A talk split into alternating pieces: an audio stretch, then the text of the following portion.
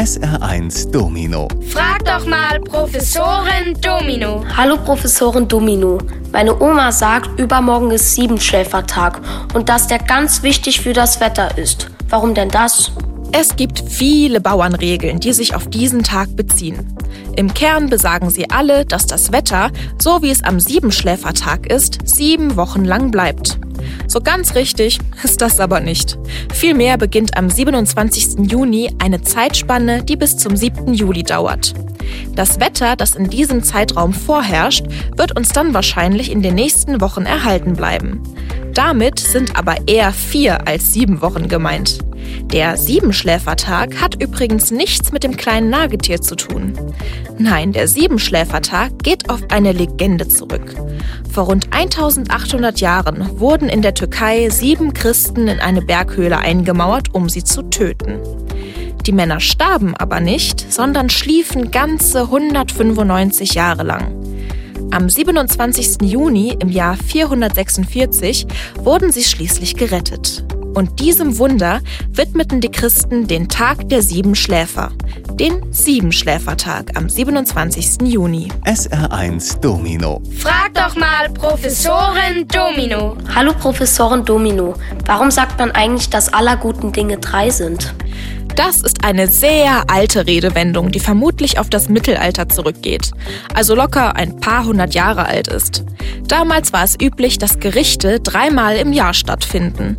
Ein Angeklagter hatte also drei Chancen im Jahr vor Gericht zu erscheinen und sich zu verteidigen und zu erklären, warum er jenes getan oder eben auch nicht getan hat.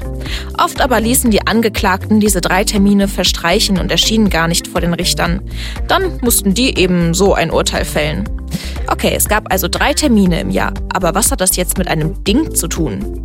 Ja, gar nichts. Ursprünglich hieß es nämlich nicht Ding, sondern Ting. So wurden die Gerichtsversammlungen bei den Germanen genannt. Ursprünglich hieß es also, aller guten Tinge sind drei. Erst im Laufe der Zeit wurden aus Tinge dann Dinge. SR1 Domino. Frag doch mal Professorin Domino. Hallo Professorin Domino. Ich habe neulich im Spieleladen ein Spielset gesehen, womit man Kristalle züchten kann. Das war aber ziemlich teuer. Geht das vielleicht auch ohne dieses Set? Ja, das geht. Allerdings brauchst du dafür ein paar Zutaten, nämlich Pfeifenreiniger, einen langen Holzspieß, Wasser, Salz und zwei hitzebeständige Gläser. Zuerst bringst du das Wasser zum Kochen und kippst es in eins der beiden Gläser. Da kommt jetzt löffelweise Salz dazu. Immer ein Löffel Salz, dann gut umrühren.